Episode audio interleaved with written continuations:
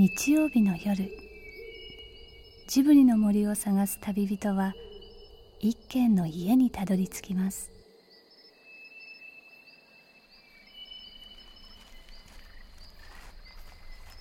ジブリの森のラジオの川のほとり。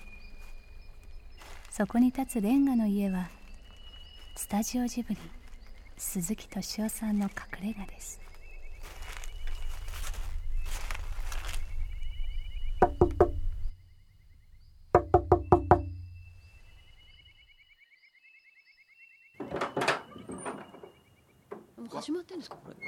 えなえちょっとね。信じられない。なんで？なんかみんな静かだなと思った、でも考えたらお久しぶりなんですよね、ものすごくお久しぶりっていうかえ宮崎さんにインタビューに行った時に伺った時お会いしたんでしたっけ？いつですか？相当前です。もう僕はこの作品でやめるっておっしゃって嘘ばっかりって思ったらやっぱり嘘だったっていう。あれはなんだっけね？僕弁護しますはい。その時はそういうつもりなんですよ。そのさあのほらなんていうの？あの君のことを本当に愛してるって言ってその時はそうなんだよっていうなんか詐欺な男と同じような発言しないそういでください。う立ちの悪い男ですね、宮崎その時はそうだったんだよ君だったんだよいつもその時には真面目？誠実、誠実、うん、だから目の前のことには誠実なのね。そう。だから前後関係ができてないの。そう。だから日本人じゃないですかねあのアメリカは男だけども日本は女ってよく思ってたんです。もう一回言ってください、外交政策なんかを見たりすると、うん。長期的な展望ができない。うん。でその場での空気でこう判断したり、はいはいはいはい。わかりますわかります、なんか物事の進め方っていうのがそうだなって思って女だなって思うのは女って場当たり的ですから。ものすごく目の前の細かいことについては結構気が利く。でもそのしぶとさありますよ。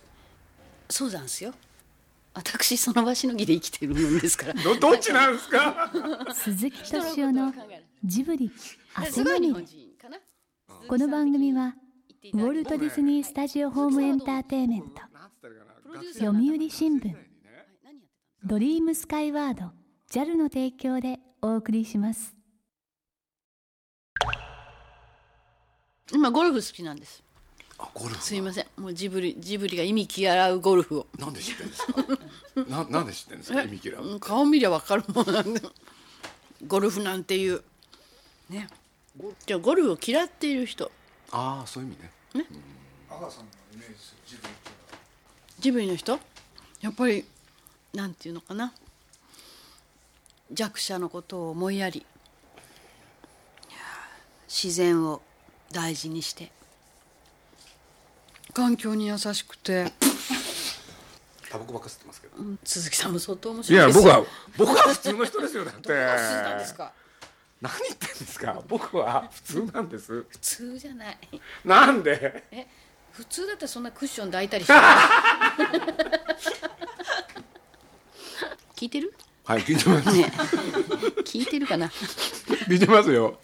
聞いてます。桜餅ほばって、はい美味しいひな祭りも近づいた早春の夜。桜餅を手土産にレンガ屋に現れたのは小さいけれど貫禄のあるおひな様。テレビキャスターで作家でもある阿川佐和子さんです。阿川さんといえばたけしさんや浜子さんをはじめこわもてのおじさまたちを手のひらで遊ばせてしまうほどの聞き上手。阿川さん出演って時は。いつものらりくらりと相手の追求をはぐらかす鈴木さんからどんな話を引き出すのか。もしかすると今日はちょっとびっくりするようなジブリの真実が語られるかも。ちょっと楽しみです。そう今ちょっと紹介すると、はいあのタイゆかりさん。はい。友達なんですよね。あはいそうなんです。でジブリにいるんですよ。えー、そうそうそうですね。お世話になっております。この度も、ええ。えーまた本を出してくださる話になっております。いろいろ連載ありよがとうろしくお願ございます。いします。ええはいそうです。宣伝してる。ギョットさんのいやでもねはい。僕ね、はい。よく覚えてることなんですよ。何で？すかあのポンポコ。あポンポコね。はい。もうあれはねショック受けました。も えなんで？え だってあの原稿書けって言われてたんですよタイさんにね。はい。でえーってグダグダグダグダしててそれでえーその打ち合わせのためにジブリに伺ったら、そしたらあの制作をしていらっしゃるところなんか見て、ああ面白いなんて言って。で私は漫画のとにかくアニメの声優をやりたいっていうのが中学の頃からの夢だったって言って、はい。それで「やりたいやりたいやりたい」って言ったら「しょうがないわね」って言ってそれでちょっと監督に聞いて。あのじゃあ声優の仕事をちょっとやったら原稿書くって言われたから「はいやります!」って小学生みたいなことを言ったの。そしたらいただいたの。はい。で渋谷のスタジオでそうです。あのポンポコのあのテレビのアナウンサーそうこれががっかりだったの役柄が私どんなタヌキができるかと思ってもうババアタヌキとかなんか酔いどれタヌキとかいろん子供のタヌキとか赤ちゃんタヌキとかいろんなことできるのになと思ったの。それはずうしいですよ。やらせてくれるかなと思ったらなんだかニュースキャスターかなんか日本人間のそんなことどうでもいいんですけどね。いたんですよあの慶応にこういうタイプが。何が？えー何？本当にね。だから僕ね嫌いでしょ？僕高校の時、はい。中学高校僕男子校なんですよ。そえ鈴木さんと何慶応なんですか？う中学高校が中学高校が男子校で大学が慶応なんです僕。あ男子校ってだ中高は慶応じゃないの？そうそう。違う違う違う。あれ名古屋ですから僕は。ああそうか、うん。それでこれで大学は東京へ慶応にいらっしゃあ東京へ来て慶応に入って、で僕は文学部なんですけれど、はい。女の子いっぱいいたわけですよ、ん。そしたらこういう人がいたんですよ。どういう人？こういう感じどんな？もうねペラペラ可愛くて？ペラペラペラペラ喋って？憎たらしいタイプが多いんですよ。まあそうね。ちょっと本当僕ね感じ悪いだろうね。僕はあのずっと慶応のことなんか何もねあの卒業して以来忘れてたのに阿川さんで会った瞬間ね、はい。思い出しちゃったんですけど。なんかこういうのいたな嫌な思い出が蘇いやいやってきた。いい思い出ですよ僕は。私ねそうですよ。慶応の文学部ですよ私も。大学だけですけども。それこそ学生運動のあの最後の最後の最後。の残り火っていうんですか、うん。もう授業ボイコットとか、それから学生集会だとか、なんか殺伐とした空気が流れ始めたんですよ。でなんだか嫌だななんて私は思ってて、そしたらある友達が「いや今学生運動の女闘士ですっごい美人がいるんだよ」でこれはなかなかの美人なんだけどもものすごく強くて。って言うんで「え誰誰?」って言ったらね「通ったら教えてやるよ」とか言うの、それそれ通ったの前をバーッと、はい。それで「あれあれ?」って言うから「え？っ?」って言って見たら私知ってるのその子。う知ってる子だ知ってるって。本当に美人だからよく覚えてたんですけど私と幼稚園が同級生なんですよ。幼稚園が同級生？幼稚園が同級生なの、で名前は？って言ったらねまさしくその子なの。えー、そうなの。でその子は誰かといえば日テレの氏家さんのお嬢さんなんですね。そうなの。内谷さん高さんのこと大好きなんですへえ。本当に好きなんですよこれでねもう高さんに会いたくてしょうがないんですよねあの氏家さんがね高さんの前に出ると口調が変わるんですよ多分皆さんにはね。どこが番組になるのかな。皆さんにはね、はい。うん皆さんあんたお前あれだろうってやっててね、高さんはどうなんですか？って言ってね全然変わっちゃうんだもん。なんでその作品それ岡田も知ってるんですよね。作品の評価が違うの。大好き。なの。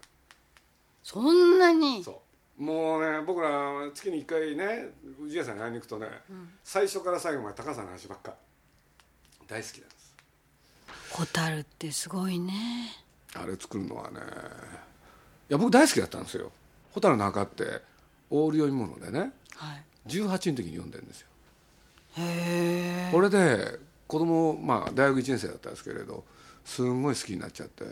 これでずっと印象に残っててほんでまあ高畑勲で何かやろうっていう時にね、まあ、だからまあ僕も僕も若いから無茶だったんですよいや最初だってトトロとホタルってね、うん。あ、そうか。そう。ああ、そうか。トトロとホタルは日本立てだったそんだ。うなんですよ。高畑宮崎2人が同時に作ったら面白いと考えたんです。俺で2本同時にやろうって言ったらえええジブリ当時責任者だった原さんっていうのがいてね、はい。もう大反対なんですよ。でなんだかっつったらアニメーションって、ね時間とお金がかかる、しかもスタッフが必要。えはい、そうでそうする。と一同時に同時に2品が本なんてねあまりにも世界のアニメーションの歴史にありえないと東映動画だってやってない？でお前がそんなこと言うのはお前が素人だからって言われて、まあ素人の何が悪いっていうんでやろうってことになるわけですよ。で後にこの方と喧嘩になっちゃうんですけどね。意外になんか喧嘩歴が多いんですか？若い時はそうでしたね。今温厚ですけど。いいえいえいやか若い時はそうでしたけど今は温厚ですよ僕。本当？そう温厚だとそういう顔してるでしょ？いや時々なんかギッとなる思い出してギッとなる時にあまだ喧嘩する気だなこの人はって さっきから思っておりますですいやけど僕温厚で温厚だよねゆかりちゃん。どの辺？でもあのその時は頭に戦う用意はできているっていういやだか感じですらねやっぱ僕もうマスコミ出身だから、えなんで高畑勲と宮崎駿っていうのはね友友情友人であると同時にライバル、うんこの二人が同時に作ったら面白いと思ったんですよ、本当にね。これはやっぱりこれでまあた宮崎駿はすごかったしね。何がすごかったかって言ったらねジブリって言ったって1スタッフしかいない、はい。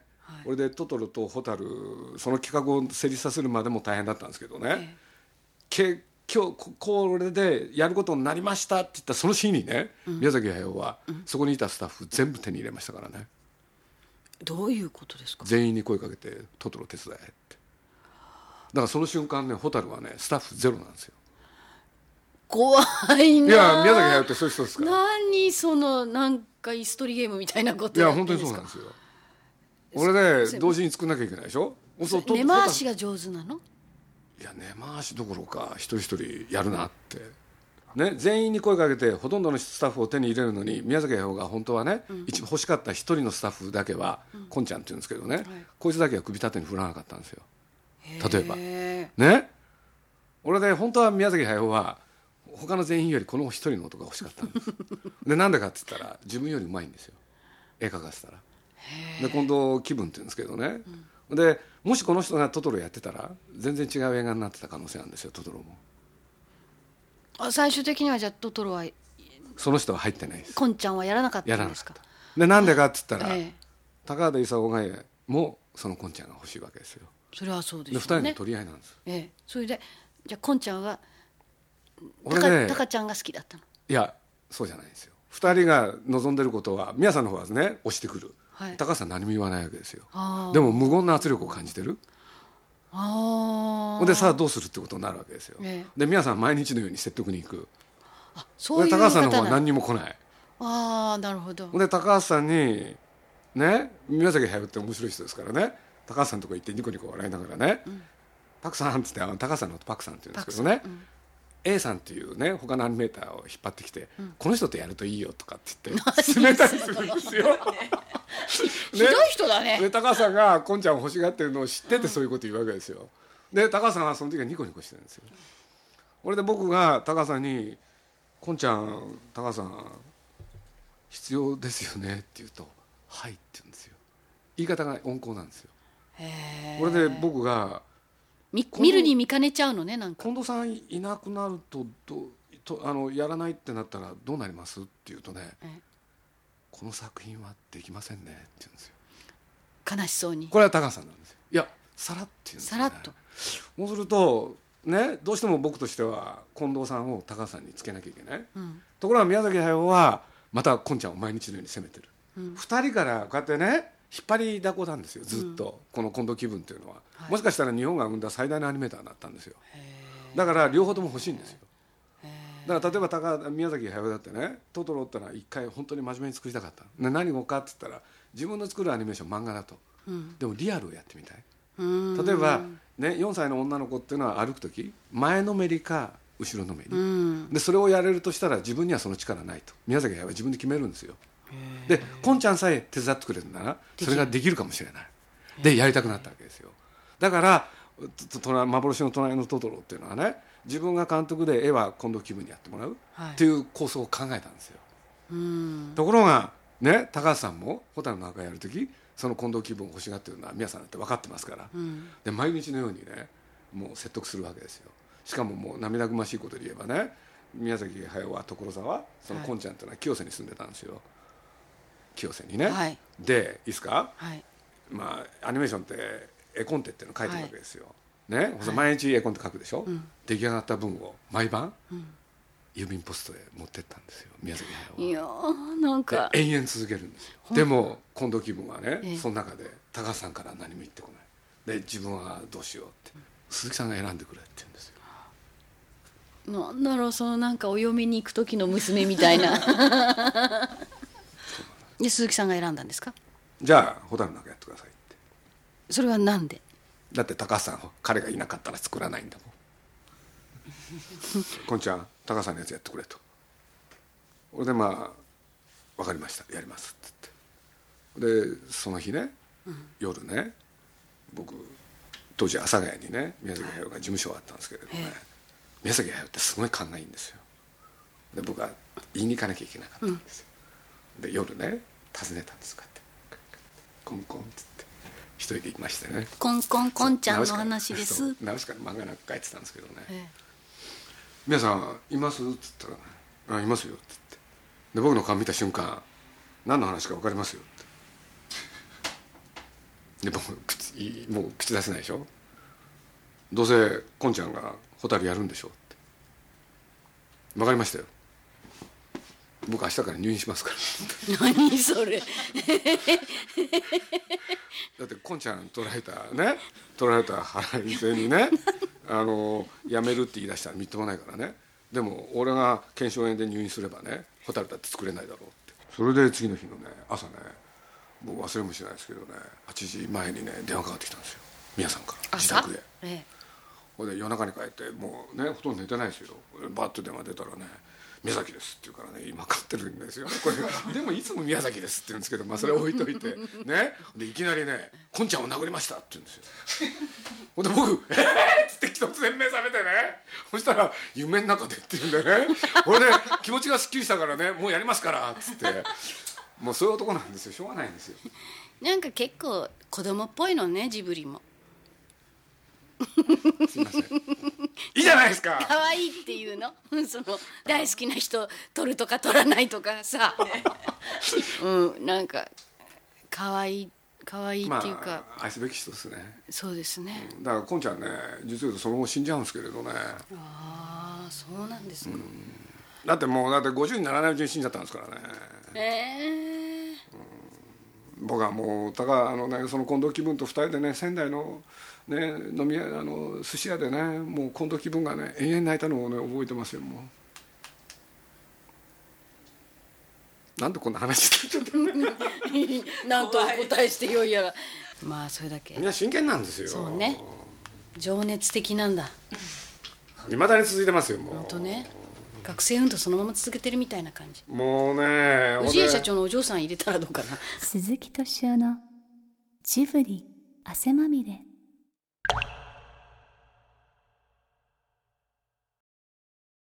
2月29日に新しい小説「婚約の後で」を新潮社から出版した阿川佐和子さん。わざわざいらしていただいたのにご自身の本のお話はほとんどされませんでした。そんな阿川さんがなんだかかっこいいって思った方はぜひ本屋さんで手に取ってみてください。婚約の後でいくつもの花のような7人の女性たちの恋愛の姿を描いた作品です。すいませんでした。いろいろ面白いですよでも。じじいたち面白い。だってね氏家さんが言ったこと今81でしょ？氏家さん、ああそうそりゃ死そうだぬ前にね死ぬ前に高畑の作品もう一本見たいって。おお真剣なんですよ。いいじゃない。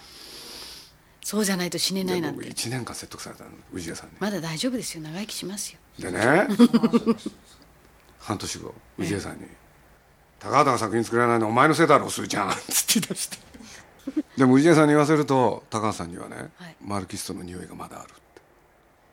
高畑さんには。そうその香りがあるんだ だから俺はあいつの作品見るとね普通じゃ見られないんだっつって。へえあじゃあ氏家さんにとってはなんか青春のそうですよ。これなんか高橋さん相手にね大変でしたよ金間族の話で本当？全部覚えてるんですよ。その一節を。あらそんなに？カラマーゾフがね、今の有吉がね、神の存在を言うあのシーンはね俺は生涯忘れないっつって。そのくだりをしゃべるわけですよ。目の前にあったのは単なるねにあの死体？それが腐っていく。これでもう人がね見てもうこんなものは単なる肉？それが腐った。その時ね有吉が叫ぶ「これ神だ」っつって「これだよなテーマは」っつって「高さんどう思いますか?」なんつってね丁寧に。氏家さんとは思えない丁寧に。もちろん。ああもう本当に楽しい。っつってなんか言っちゃってね。だって目的は高橋さんなんだろうああそうか。二人きりにさせてあげなきゃいけないわね。だって。どういう関係なんだ。わかんない。何をやるんですか？いや今あのあの準備中です。準備中？どういうお話になるかもわかんない。子守歌を題材に。子守歌。日本の子守歌。へえその日本の子守子守歌ってね、ええ。世界の中で独特？で何がかって言ったら、本来子守歌って子供を寝かしつける。ところがね日本の子守歌よく読んでいくとねどうも寝かしつけるにしては変な言葉がいっぱいあるんですよね。ああそうか。でどうしてかって言ったら森子っていう職森業が。子森子が辛い。そう。その森子ってみんな売り売られでしょ。そうですね。そうそこに恨みつらみを文章にしちゃって、ほんでそれを歌ってたわけだから、押すとね知ってるんですよ氏家さん、で僕がね「子守歌のこういうのやります」って言ったらねあの氏家さんがですよ、突然歌い出しちゃったんですよ。今ちょっと忘れちゃったんで僕の目の前でね「いつぎの子守歌ね1番から最後まで全部一人で歌いまくったんです。覚えてる世代となんですよ。まぼんぎりぼんぎりはなんだ？ぼんがらさきゃおらんと歌うまいっすね。使って声優に。声優やりたいなって思ってるんだ、ね今でも。え？今でも思ってる？今でも思ってる？なんかやらせてくださいよ元社長。もう権限ないの？もう社長じゃないから。じゃあ新社長に挨拶にこの続きはまた来週。鈴木敏夫のジブリ汗まみれ。今夜の出演はスタジオジブリ鈴木敏夫阿川佐和子さんでしたこの番組はウォルト・ディズニー・スタジオ・ホーム・エンターテインメント読売新聞ドリームスカイワード JAL の提供でお送りしました。